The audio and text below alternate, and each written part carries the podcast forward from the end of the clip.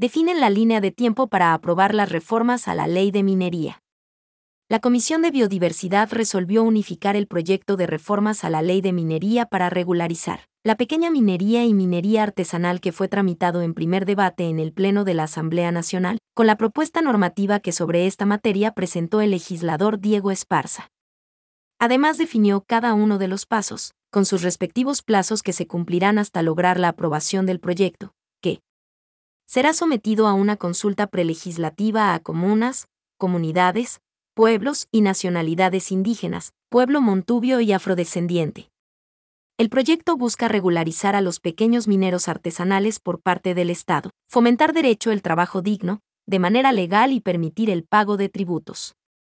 Además, en su estructura se incluye el censo minero que permitirá tener datos de la pequeña minería y minería artesanal, considerando que una de las problemáticas es la falta de control y regulación. También se plantea que el Ministerio de Energía evalúe cada cuatro años las concesiones mineras y actualizará el censo de pequeña minería y minería artesanal desde los ámbitos sociales, económicos, técnicos y operacionales, y establecerá áreas libres o sujetas a reversión y registrará a las personas que cumplan los requisitos.